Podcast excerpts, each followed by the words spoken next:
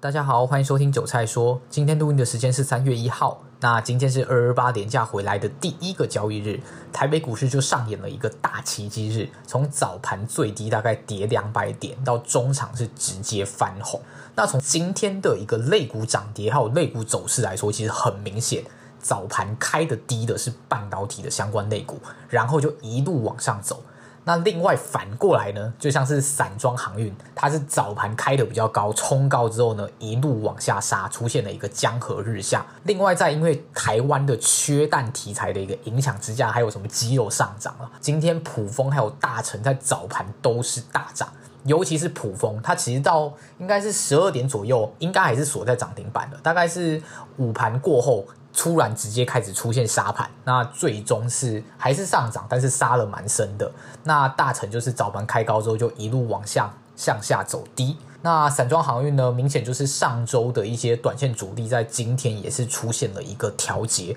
那他们的资金都转入了半导体类股，尤其是今天最强的是 IC 设计 AI 晶片的科技化晶片。龙头之一的世星 KY 三六六一是直接锁上涨停板，非常的强势。那由这一两周的一个观察，我个人的理解就是它就是一个。指数是处于一个盘整盘，就是它其实指数上下点的一个振幅其实不会太大，就是顶多上下三四百点这样子。但是其实它在个股方面的一个涨跌就非常非常的明显，像是比较高基期的材料 KY，在上周也就是收价前的最后一天，还有今天都是出现一个大跌的压回。那其他有一些。基期相对比较低的，就吸到资金开始向上去上涨，所以它算是在一个资金轮动的过程中，指数是不断的一个震荡。那在这样的一个盘势里，其实我们还不确定方向，但我个人的建议还是偏短线去做一个操作，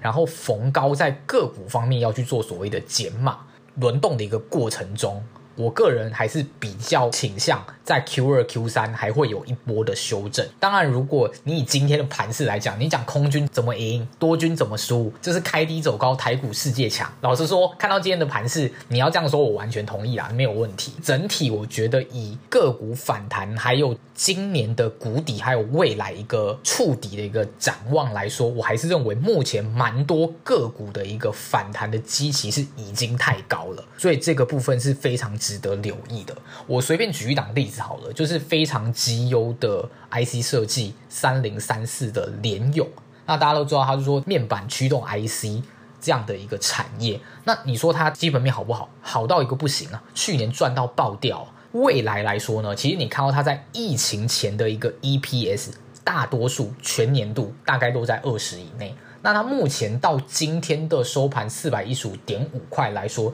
其他的本益比已经来到超过二十倍。那这样以这样的一个本益比来说，考量到未来的一个经济景气还不明朗，然后通膨持续居高不下的，然后还有消费性电子在今天算是比较接力的最后一棒，联发科直接带头大涨。那它也是基期相对较低，它几乎都没有反弹到的一档股票，所以我认为在这样的一个格局里，我不会看得太多。当然，我不是要你去很积极的放空，而是叫你在个股如果出现高点，或是你认为它涨多，或是在整个基本面已经充分反映的反弹之下去做一个减码，是相对来说比较安全而且比较妥当的一个做法。那后续就是持续观察这个指数要盘到哪边啊？那类股基本上就是抓。一波一波的啦，就是它的短线，可能你的操作周期可能三到五天、一两个礼拜都可以。就是它哦，明显吸到资金开始向上走之后，趁高去做一个调节，而不要过度积极的去做太多的动能，也就是所谓的追高杀低。因为在这样的一个盘势里，是相对来说不适合的。那以上就是今天节目内容。如果喜欢我的频道的话，可以继续追踪我后续的节目哦。